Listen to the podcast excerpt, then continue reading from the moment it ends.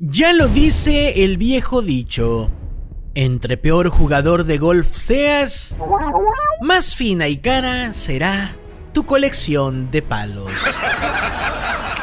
O entre peor tenista seas, mayor cantidad de pelotas y raquetas comprarás. Entre peor cocinero seas, más bonita e impecable será tu cocina. En política ya se dice que entre peor fiscal de justicia sea, mayor será su colección de automóviles. O entre más oscuro el origen, más iluminadas serán las propiedades del Señor de la Luz y de las sombras.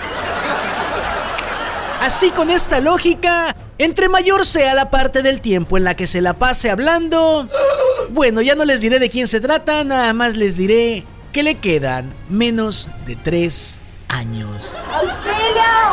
A propósito de la pista que les daba, el presidente Andrés Manuel López Obrador no pertenece a ningún partido político organizado.